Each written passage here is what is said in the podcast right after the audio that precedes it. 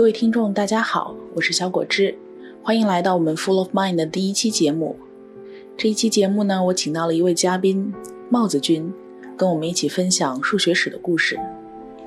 帽子是我的很好的朋友，我认识他已经很久了。在我看来呢，他不是一个很典型的程序员，因为他告诉我，他其实内心一直是非常喜欢数学的。他本人也是数学系毕业。所以呢，我今天想要请他一起过来跟我们讲一讲数学的历史。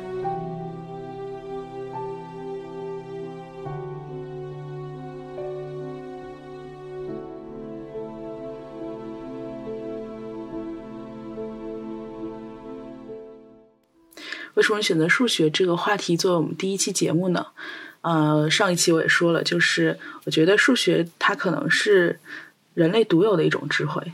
就是它跟动物的认知是完全不一样的。那作为人类独有的认知，它是怎么一步一步进化出来的呢？这点我很好奇，所以我也想请教一下我们今天的嘉宾。来，帽子君跟大家打个招呼。Hello，大家好，我是帽子君，很高兴跟大家聊天。嗯，那帽子，我知道你是学数学的，你为什么会喜欢上数学这门学科呀？嗯，我自己喜欢数学，是因为喜欢数学里面那些精巧的构造吧。精巧的构造主要指什么呢？比如说，我们东西或者是去证明一个东西的时候，呃，需要把相应的所有的东西都拼好，哎，把整个呃整个过程拼的严丝合缝，这样的一个东西，这里边需要一些构造，才能把若干个本来不那么协调的部分拼在一起的。嗯。嗯。所以等于是出现在脑海当中的一种一种结构，可以这么理解吗？是啊，没错。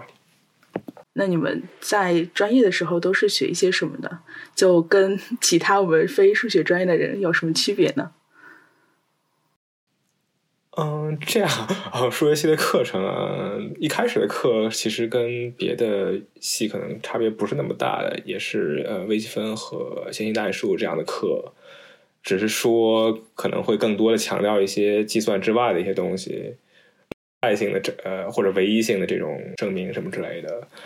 然后稍后一点的课程的话，可能比如说我报一些课名了，比如抽象代数、呃复变函数、概论啊、常微分方程啊这些课。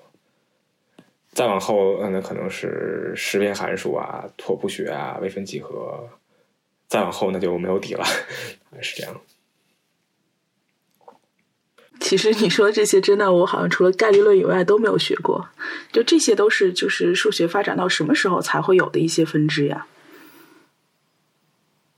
不同的分支时间可能会不一样吧。比如说微分方程可能是十九、十八世纪末、十九世纪初那个时候的，别的可能是要晚一点。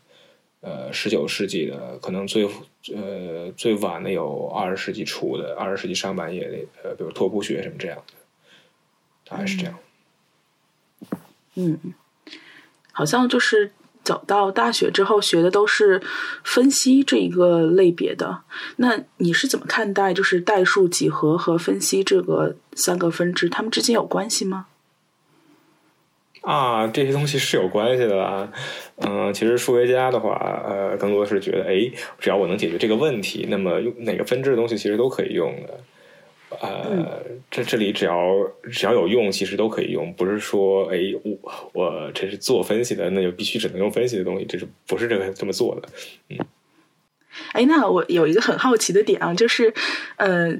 假设你在数学系学习，然后你报了很多专业课，是只要一门专业课好，其他专业课一定都都会学得很好吗？还是不不一定是这样？啊，这个当然不是这样的啦？不同的课还是有些 不同的侧重的。哦，这样，那我以为就是数学好，数学什么都好。课课嗯，不同的分支还是会呃要求不同的思呃思考方式，会有些小区别。嗯。不知道，就是数学家的思维方式会是怎样的？因为好像听你来说，数学的各种分支还是有一些细小的差别。那不同的数学家在思考问题的时候，是不是也有一些差别呢？啊，是啊，嗯，这这个事情一百年前就有人注意到了，有人专门写了一个演讲稿，说，哎，不同的数学家是不一样的，有人更呃关注逻辑，有人更关注注呃重视直觉，这是不太一样的，能从他们呃做出来的成果中间看出来，哎，有人是明显是从逻辑出发的，有人从直觉出发的，嗯。那既然就是你刚刚说数学的分支有很多，然后侧重点也不一样。甚至数学家的思维方式也是不一样的。那就是我在想，数学从一开始从从数的认识，然后一直走到它变成一个学科，这里面会经历怎样的思维方式的变化？最早的数学是怎么样出现的呢？它是人们就等于是生活当中必不可少、一定会碰到的东西吗？我想是吧，比如说，嗯，比如说要呃买卖一些东西啊，或者量一个一块地或者呃一个容器的面积和体积啊，这样的东西是会用到这些数学的吧？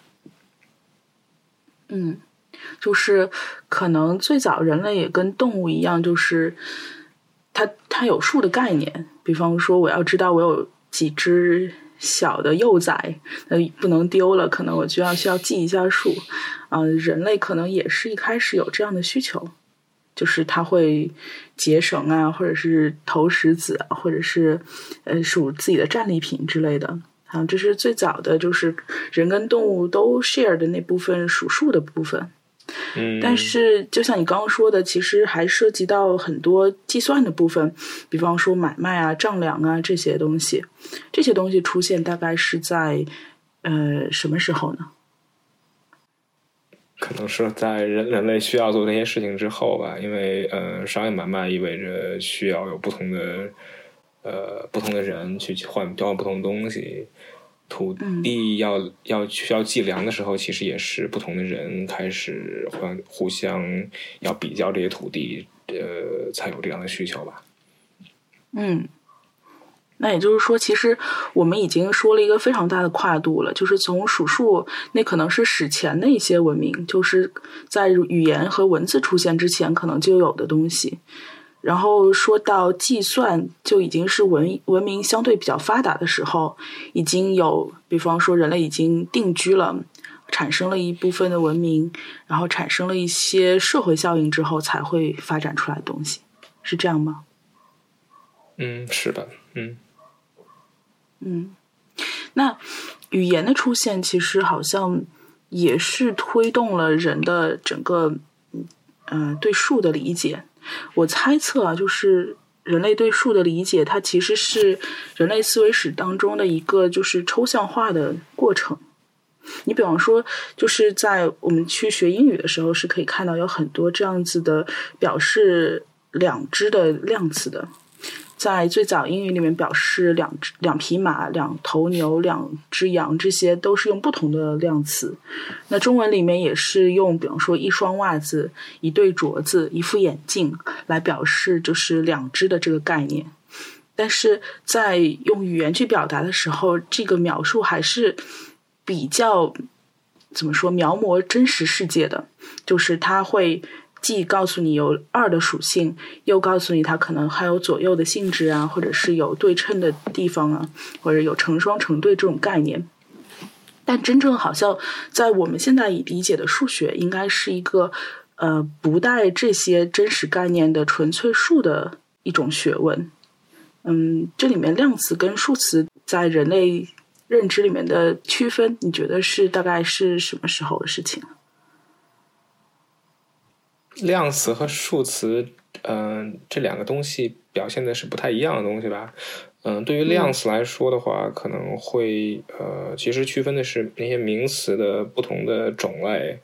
嗯，呃，比如说你会说一双的东西，那那不光是呃得有两个，而且它可能两对得两个东西得配套，或者得差不多才行。嗯，但数字的话，呃，数数这里头，呃，其实最小那几个数字一二三也是很古老的东西啦。这里，嗯，呃，而且一二三这些东西本身是不需要量词的，不需要量词也也能数出来各种东西，所以这两个应该是不太一样的东西吧。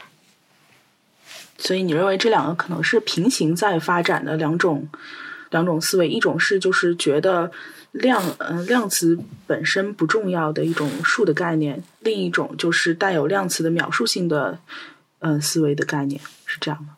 嗯，我想这这样说这种说法也挺合理的。嗯，我看到。呃，有一本书上面引用了罗素的一句话呀，虽然我没有找到就是英文的对应的出处，但是他是这样说的：他说，当人们发现一对雏鸡和两天之间有某种共同的东西，也就是数字二时，数学就诞生了。嗯，这让我想到就是，是不是嗯，人们把数字二，比方说作为共同的性质去抽象出来，嗯，再去用。比方说，与具体事物无关的这种语音二来代替它，这一件事情可能在认知过程中经历了挺长时间。嗯，不知道这样想法对不对啊？就比方说，如果一只羊加一只羊等于两只羊，那可能就是演化到一加一等于二，本身就是一个呃很了不起的进步。是啊，因为我们会一开始会知道，哎，一只羊加一只羊等于两只羊，然后哎。呃，一头牛加一头牛等于两头牛，这儿就有一种一种抽象了。呃，这里的一二并不是指一头牛、两头牛，呃，而是已经不需要牛变成了一个抽象的数数了。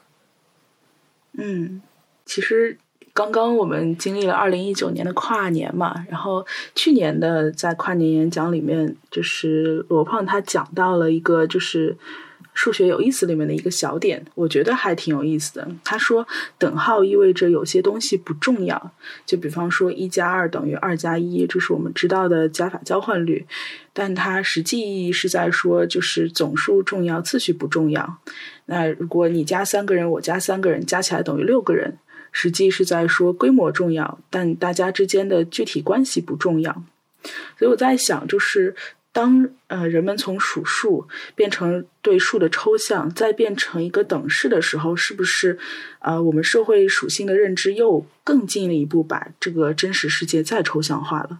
就比方说，呃，我记得发展心理学是这样说的，他说，呃，婴儿在看着世界、观察世界的时候，它其实是一种逐逐行扫描的看，有点像我们现在计算机的。计算机的各种传感器一样，就是它并没有分类和归类的意识，它就是一行一行的去看，说哦这边是绿的，那边是蓝的，它不会说这边是树，那边是天空。然后，但是成人是之后就会用社会的眼光去看世界，就我们呃少了很多去认知的过程，而大部分是用经验来去归类。我看一眼就知道哦这地方有树有花，好没什么可看的，我看下一个地方好了。就是其实，在我们成长过程中，或者人类演化过程中，都经历了这种抽象化的过程，有很多的东西是被丢掉的。嗯，然后，然后让我进一步在想，是不是我们本身人就是伴着这样一个嗯一个过程在在往前走，就是一边在得到一些东西，比方说我对抽象理解，另一边在丢掉一些东西，比方说我对具象的认知。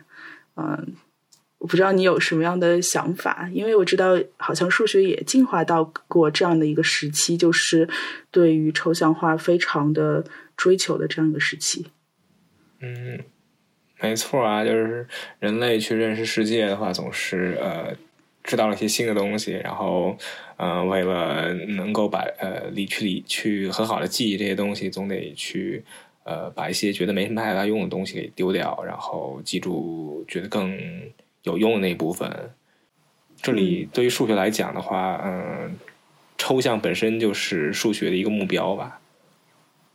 嗯，就可不可以理解为数学其实一直想要追求的是一个精确的解和一个严格的过程，并不是在说这个解解决了什么样具体的问题。这个两方面其实都会关心的。嗯嗯，对，是的，但就是因为既然两方面都会关心的话，那么两方面的想法都会进，都会有，哎，是这样，都会可以接受，所以才会有平行的一些分支，是这样。嗯，可以这么理解吧？比如说，嗯，你说的其实很像，比如说，呃，应用数学跟纯数学的一些区别，比如说，应用数学可能会更在乎一些解决一些人们当时碰到的一些问题。如果纯数学的话，那可能就不会特那么在乎当时的人碰到什么样的问题了。哎，那比方说人最一开始的认知可能是就刚刚我们说的数数嘛，那自然数就是在我看来就是自然而然能数出来的数嘛。但是比方说数到一些很大的数字的时候，是人类什么时候认识到有无限的这个概念？然后什么时候认识到就是呃，我有一些大到我没有办法想象的数字，我应该怎么样去理解它？这些这个事情，嗯。其实一个大的数字，比如说一百、两百，这其实上，嗯，理论上可能还能数出来，但是数据数数已经变得很不精确了。更往上，比如说一万、两万，这其实上已经超越了能数出的范围了。这样的吧，最早的人类不一定对于这呃，对于这种有限跟无穷有那么清楚的概念。嗯，可能这个是是更晚一些的时候了。无论是一个大数，比如说。一亿，或者说一个还是无无限，都是超越了简单的人类认知了。嗯，这样，那我们再来聊聊几何吧。刚刚好像都在说算术和技术啊，几何。嗯，我知道 geometry 本身这个词就是丈量土地的意思，它来自于就是古埃及尼罗河两岸，呃，有的时候尼罗河发大水，然后把土地，比方说冲毁了，那比方说有关人员就会需要来去计算哪些土地是受损的，这样的话，农民可能就不需要去交税。那这部分有人会说几何是尼罗河的馈赠，但是呃，中国也有这样的说法，比方说天圆地方啊。就是我们通过观察自然会知道一些基本的图像。我们在发展心理学也会说，就是人从幼儿到成人对图图像的认知也是有时期的。三岁的小孩就可以画方形，但是四岁才他才可以画圆形。我不知道人类对几何一开始是怎样，就是通过自然的观察得出来的抽象吗？有些。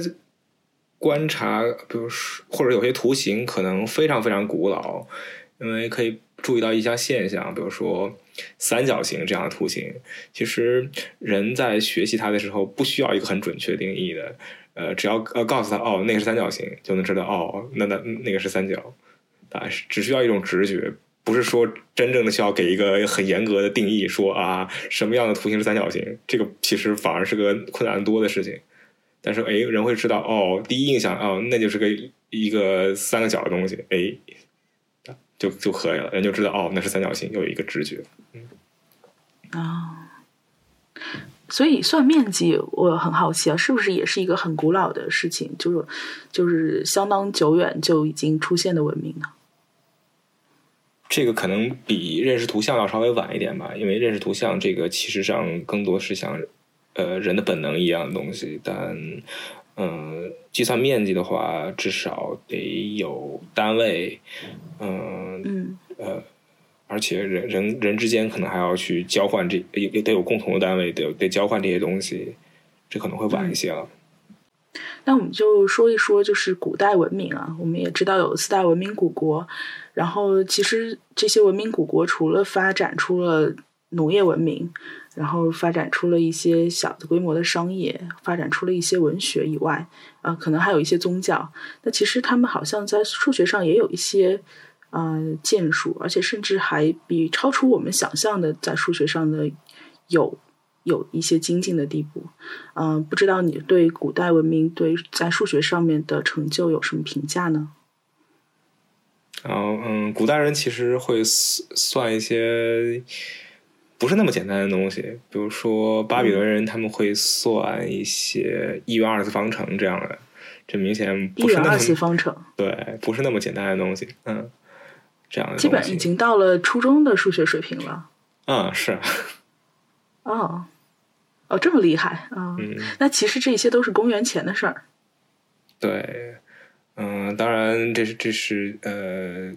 比如说巴比伦他们那个地方的人做出来的东西，呃，至于希腊人，他们有他们在公元前，他们在古典时代有更多更多的东西，呃，比如说呃，大家都知道，可能我们在中学时候会学那些平面几何的东西，呃，在古希腊人那里其实都有了。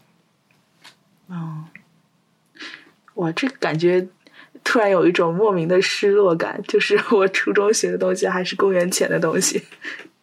啊，没错啊。啊，真的，那看来数学真的是一个非常古老的学问，而且它可能就是在人类认知眼镜当中是扮了一个，嗯，我觉得是推动就是整个意识层思考的一个过一个作用。我们刚刚有提到，就是数学这个抽象化的这样一步啊。你刚刚说数学可能目的本身就是抽象，嗯，你也提到希腊人他可能在数学当中，在古典时代做出了更大的贡献，嗯。因为之前有我有呃看世界哲学史嘛，所以呃古希腊哲学这一部分好像是本身就特别辉煌的一一个章节，然后有很多希腊的哲人出场，然后我再去了解古希腊数学的时候，发现这些人人名好像都可以重叠啊，只是他们在贡献上面各有建树。呃，我在想的一点是，就是为什么希腊？会或者说古希腊会发展出这么辉煌的文明，嗯，这可能跟他们本身的这个环境，就是思想环境很有关系。首先，它不是一个宗教的或者祭司呃为导向的一个政权，那就不会像古埃及和巴比伦那样去去有一些对思想的限制，或者把思想作为权力阶级独有的一部分。同时，希腊它也是一个城邦社会，那每一个小的城邦，可能他们之间的交通也都不是那么便利，在当地可能都是以贵族为为首的这样一个统治，那相对来说就会比较自由一点。而且你会发现，就是古希腊的这些哲学家或者说数学家，他们都有一个很很轴的特性，就是嗯一直在问为什么，而且这种为什么都是呃宇宙到底是什么组成的。或者是呃，这个东西的最小单位是什么？为什么呃，三角形两边平方和等于第三边的平方？这样的一些问题，但是可能在其他文明里面就不会出现那么多的追根究底的东西。古希腊数学来说，第一个数学家是谁呢？比较早期的古希腊的数学家可能是毕达哥拉斯这样的人。呃啊，大家知道啊，勾股定理这个。呃，东西在西方更可能称之为毕达哥拉斯定理，呃，就是纪念这个人。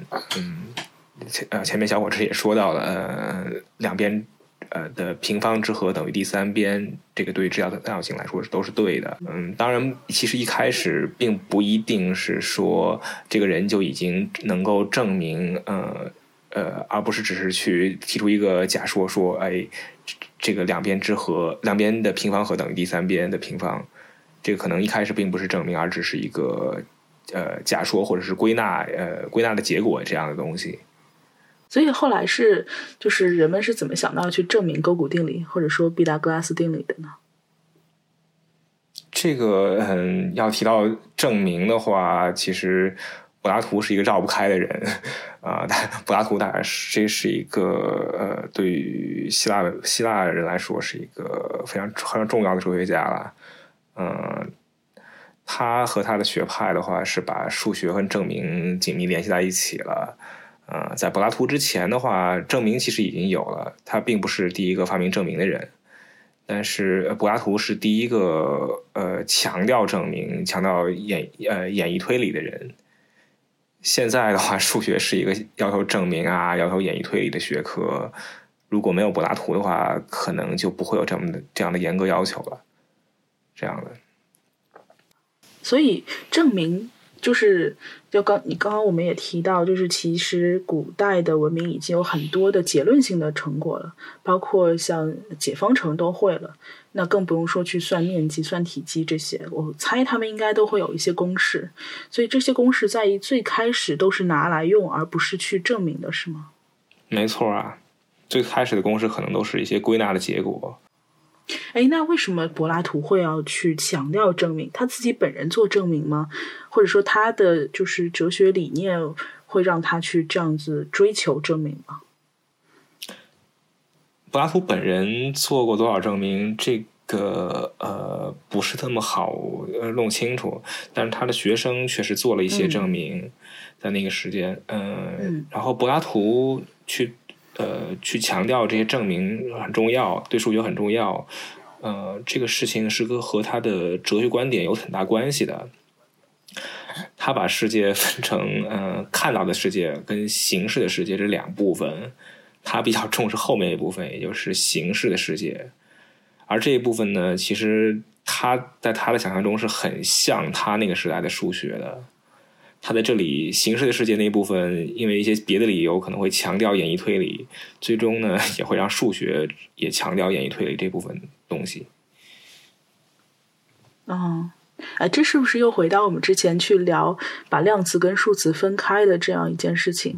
就是他会把整个呃世界也按自己的哲学观点去这样区分，有一部分是相当于是可以抛下的东西，有一部分是世界好像永恒不变的东西。嗯，有点像啊，他确实把世界分成两部分了。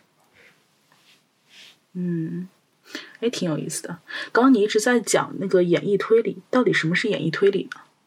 演绎推理其实上就是，嗯，从呃一个呃前提出发，有通过一些严密的论证去得到结论。这里呢，前提其实未必一定是正确的，但是要求论证那部分中间的过程，论证过程是要可靠的。怎么保证论证的过程可靠呢？嗯，这个呃，好像说起来更像是一个逻辑学的内容吧。呃，举举个三段论的例子，嗯，比如说大前提人是会死的，小前提苏格拉底是人，结论是苏格拉底会死，这是一个挺标准的三三段论结构。呃，我们会觉得，哎，这个三段论很可靠。这个如果两个前提都是对的，那么结论应该也是对的。这就是一个严密的论证过程。呃，当然，嗯，哎，我这边有一个好奇啊，嗯。就是大前提和小前提可以对调吗？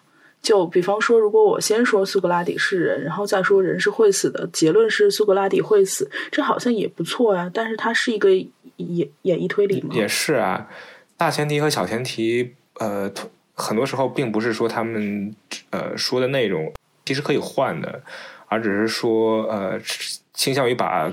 呃，更通用的东西称之为大前提，呃，不那么通用的带人名的，呃呃地方名的这这些东西称之为小前提。所以等于说，如果说苏格拉底会死的，然后苏格拉底是人，结论是人会死，那就不对，对吧？啊，这是错误的东西啊。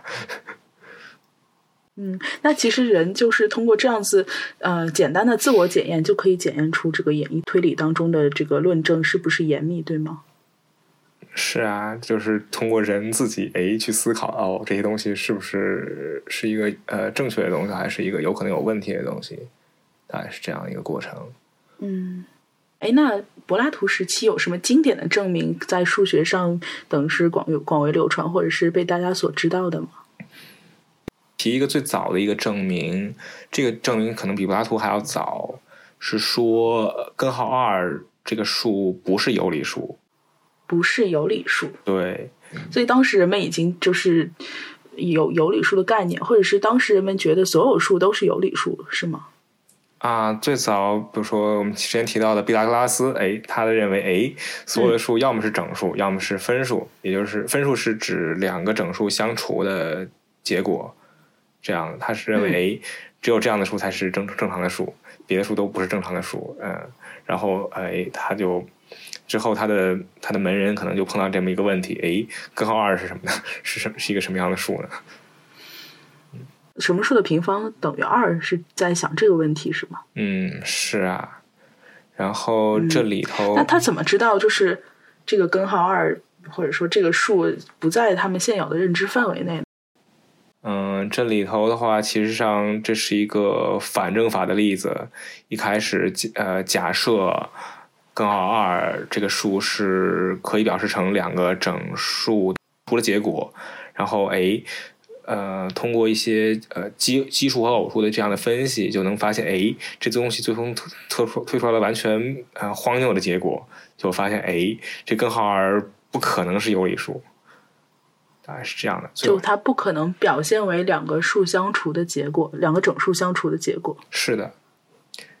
这因为这个结果是其实上是呃，为什么说是它是第一个是证明的结果呢？是因为否定性的结果，呃，它不是一个有理数，或者不能变成两个整数的相除的结果，那么这个没有办法通过计算来得到，只能是通过某种推理或者证明这样的结果。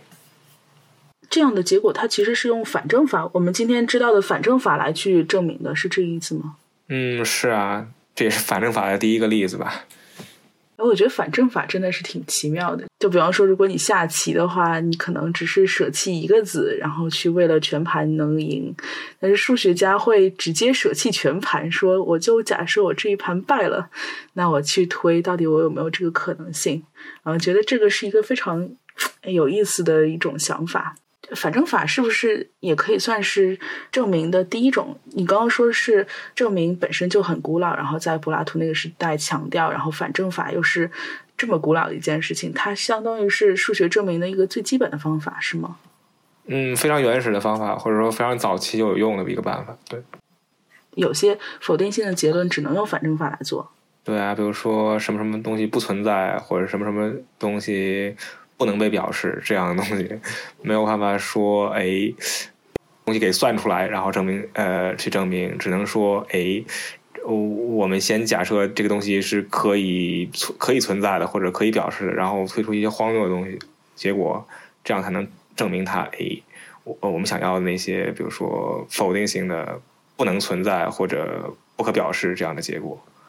哎，那是不是就费马大定理也是用反证法来证的呢？从大方向来说是的，就它本身是一个，它本身是一个什么样的定理呢？费马大定理有点类似于勾股定理了，比如说 x n 次方加 y 的 n 次方等于 z 的 n 次方。呃，它是说如果 n 大于二的话，那么 x y z 三个数有非零的解。嗯，所以它也是用反证法来证的嘛？因为它好像本身也是一个否定性的表述嘛。嗯，是的，它是用反证法证的。行，那到时候我们聊到的时候，你再具体跟我们聊聊。那我们其实刚刚已经讲到，就是呃无理数的认知和就是柏拉图对证明的强调。那其实我觉得像无理数这种事情。在出现在人类的认知里面，好像是一件挺让人恐慌的事情。就是就像我们本能的面对一些陌生事物的慌张一样，我们没有办法用已知的东西去表达它，我们可能只能去定义它。这种时刻在数学史上出现的多吗？还是出现过若干次吧。从数这里的话，第一次是无理数这样的问东西，然后嗯，过了可能一一千多年，然后会发现，哎，人们会发现。还有虚数这样的东西，比如说呃根号负一这样的东西，嗯嗯，然后又超出了人们之前认识到的东西所有认识到的数了，这是又一次有这样的新事情出现。碰到未知的，就是去定义它嘛，还是去严格的要去说它存在，然后再去定义，还是怎样？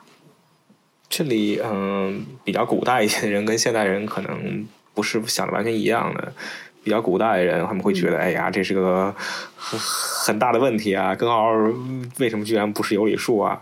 或者说到了呃一千多年以后，他们会觉得，哎，根号负一这个东西好像不正常啊，这是个不正常的数啊！我们不，我们还是先别别去碰它好了。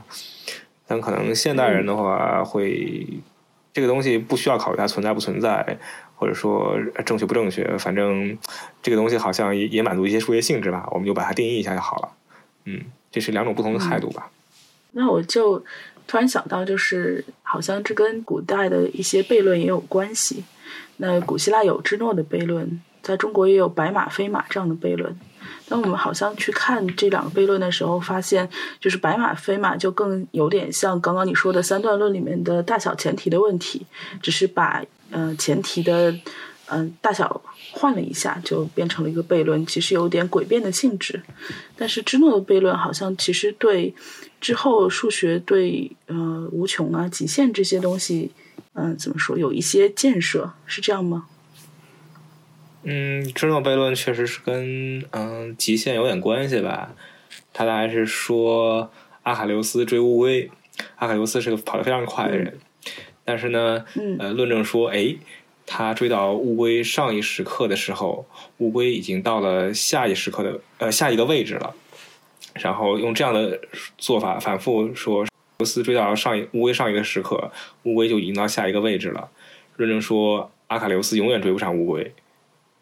这个论证当然是不正确的。呃，希腊人也知道这个这样的结果很荒谬，阿卡琉斯一定追得上乌龟。然后，但又不知道这个论证哪里出了问题，然后就说：“哎，这是个悖论。”现在我们知道这个悖论的问题出在哪儿了吗？这这里如果是用极限的概念，或者是用积分去处理这个问题，那其实非常简单。但是希腊人显然是不知道极限，也不知道积分的，他们并不能处理这些问题。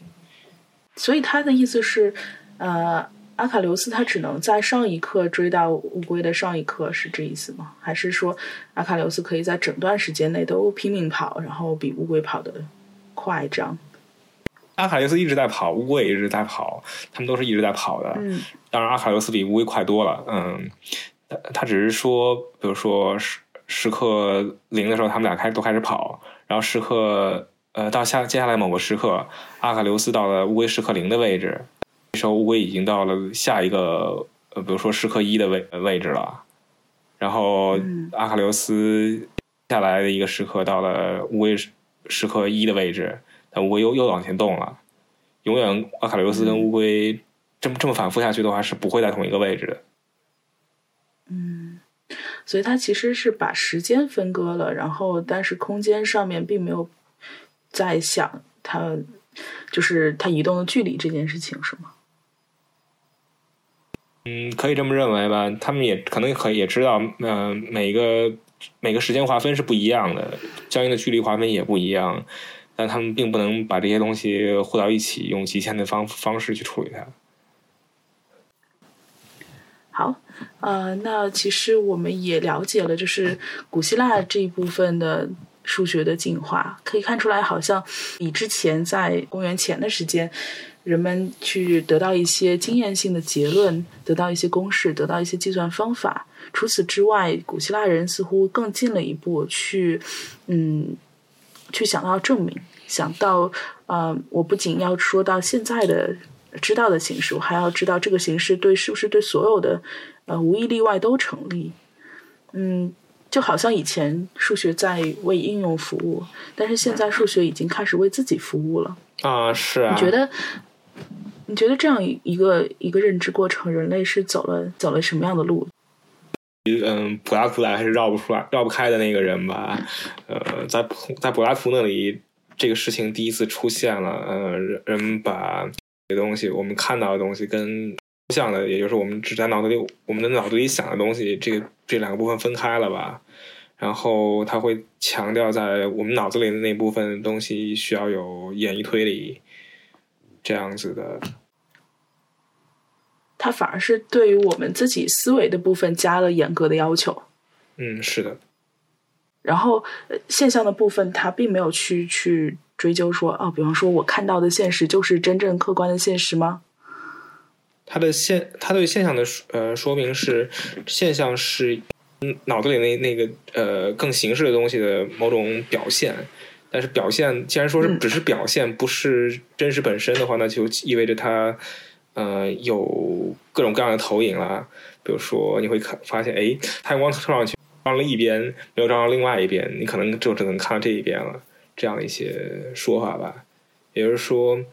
看能看到的不是全部真实，而是只是一个部分这样的。啊，那这个其实这个想法非常深邃了，因为这个想法其实，在哲学界已经经历了，就是从唯心到唯物，从唯物到唯心的这样一个很长很长很长的螺旋上升式的演进。它可能最起点就是在这一刻，嗯，柏拉图他把想象界和就是我们现实界做了区分。就是现实是什么样的，可能跟我们看到的本身就有差别。那与其这样，那我不如去研究那些在，嗯，可能更加偏绝对客观正确的东西。嗯，柏拉图在这样的，比如说唯心或者唯物的这个哲学的这个这个发展过程中，应该也是挺重要的人物吧？我觉得是哇，那那其实真的在古希腊的时候，人类文明已经到达了一个。其实，在同时代看来是很顶峰的一个位置了。嗯，大概是的。那你会看到，比如说，嗯、稍微同大概同时代的或者稍微厚一点的罗马人或者犹太人，嗯、其实没有希腊人那么多的呃智力成果吧，嗯，他们想不到那么多东西。对，对，因为在希腊你可以看到神庙，在罗马可能只有斗兽场。行，那我们去聊一下这个柏拉图之后的这些希腊的数学家们。那其实柏拉图之后也是至少诞生了亚里士多德，对吧？那我们知道，呃，之后还有阿基米德，就是泡在浴缸里想出来怎么称称皇冠那个人。然后也是呃杠杆原理一开始发现的那个人。之后还有欧几里德，他写了几何原本，也是世世代代一直用作教材，据说是发行量仅次于圣经的书。Anyway，嗯，好像也是出了很多这个嗯数学界很有名的，或者是对后世影响很大的人物。能跟我们简单介绍一下，就是后柏拉图时代的数学家吗？好，嗯，在柏拉图之后的话，其实数学跟数学有关系的人都是跟柏拉图他学派有关系的人啦。嗯像亚里士多德直接就是柏拉图的学生啦，嗯这样的。当然，柏拉呃亚里士多德呃是一个挺厉害的人，他后来也自开呃开创了自己自己的学派，嗯这样。然后呃稍晚一些的，像欧几里德，嗯欧几里德他写了一本挺著名的书，叫做《几何原本》。嗯欧几里德这本书呢是一个集大城市的作品，呃，自从他这本书出来之后，嗯，所有之前的类似作品，嗯，人们都不需要了，都可以直直接看《几何原本》，大概就够了。啊他这里提出了呃五个公理，五个公社，然后他用这五个呃公理和五个公社去出去证明各个命题。嗯这五个公理就是数学界一直沿用至今吗？嗯，这五个公理和五个公社都是比较基本的东西吧。嗯嗯，相对来说有有一个公社，也是最后一个公社，第五公社，在十九世纪曾经有过很很大的讨论，人们会试图呃尝试，哎，我们能不能不用这个公社啊？是不是也一样呢？然后最终的结果是发现这个公社有和这个公社没有，我们能够证明的东西是不一样的。是两个参照系的意思吗？大概是有点类似这种意思吧，因为有第五公社，我们可能是在一个平面上，在平面上思考这个世界。嗯但如果把第五公社换成一个对立的命题，比如说三角形内角和大于一百八十度，那我们可能就是在一个球面上在思考，在思考问题了。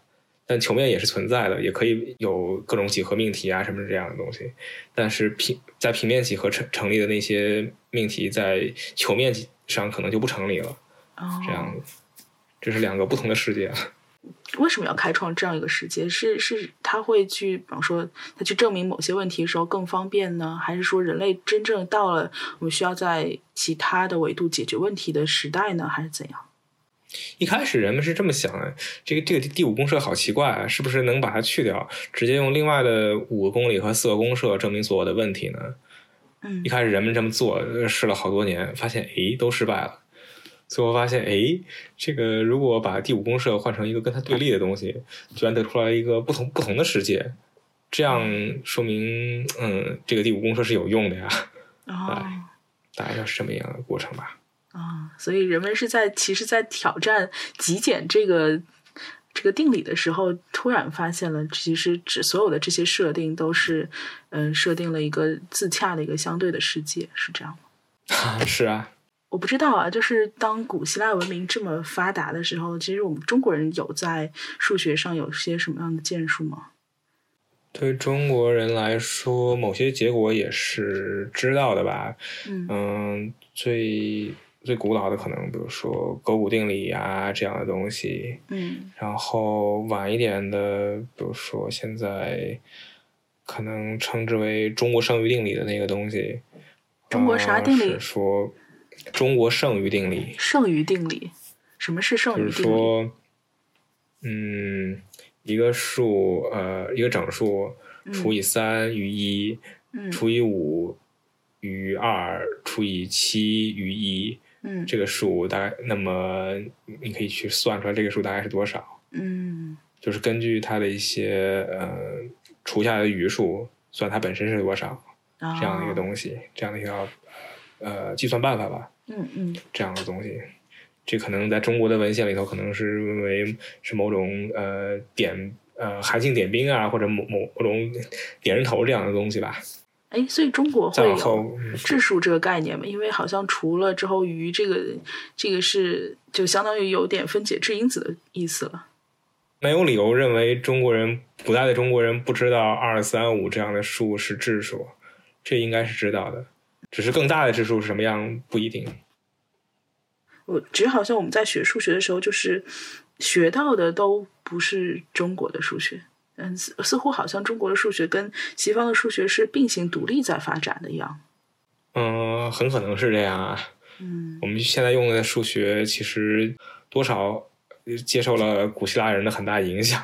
嗯嗯，因为其实不光是同时代的话，呃，其实只有古希腊人的数学大体上留下来了，比如说埃及人的呀、巴比伦人的呀、什么罗马人的呀、犹太人的呀，其实都现在来看都不怎么重要了吧？嗯。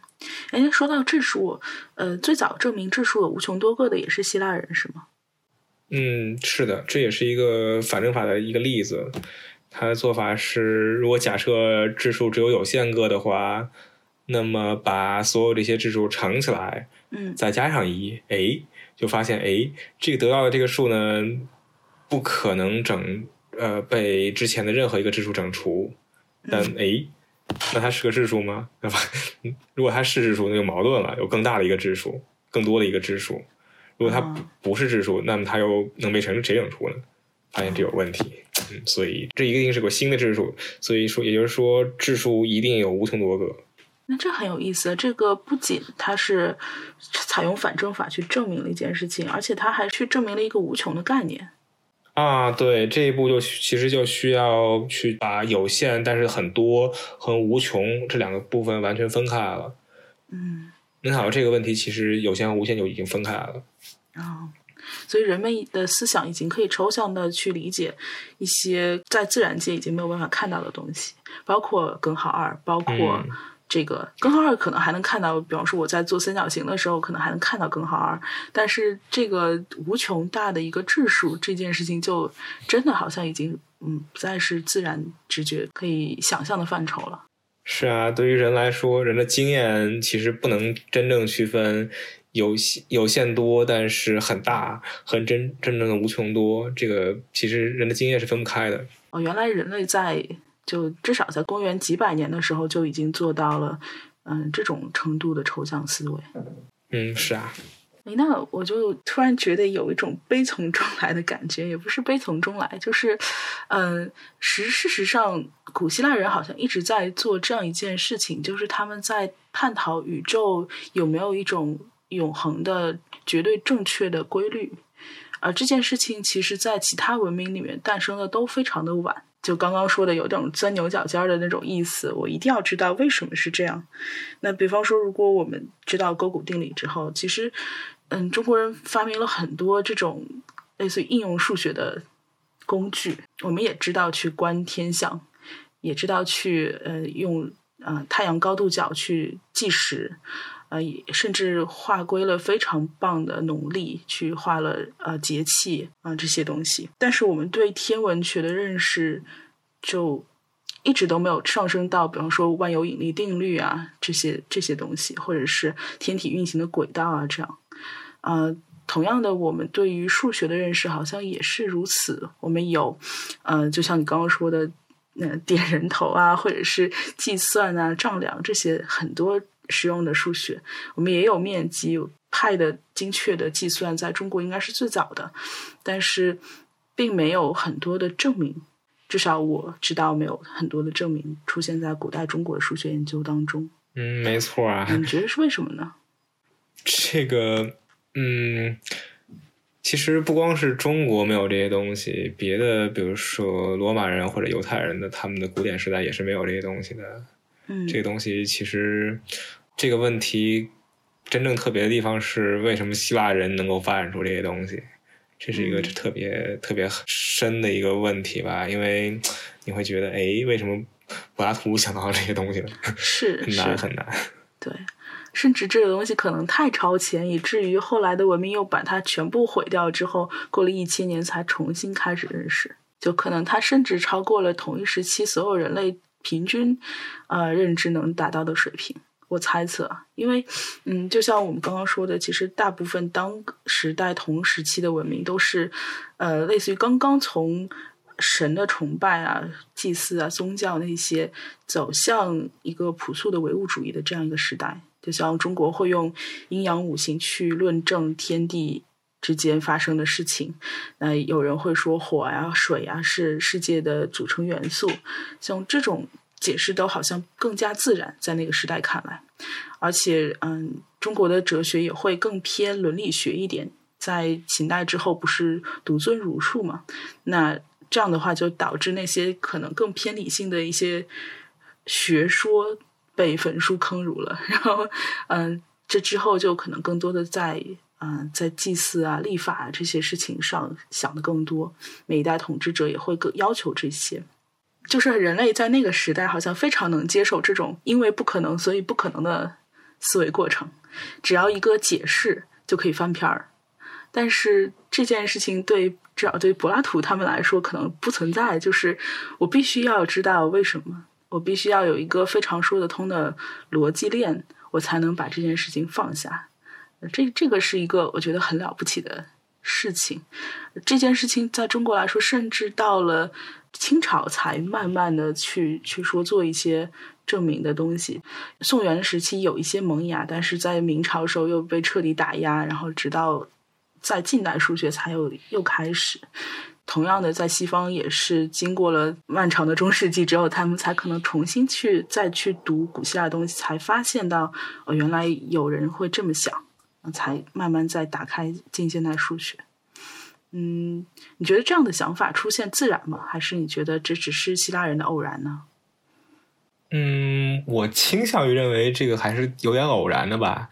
因为其实对于柏拉图那个时代人来说，他也呃会碰到一些跟五行有点类似的东西。当然不叫这个名，不叫五行这个名字了，是叫别的什么东西。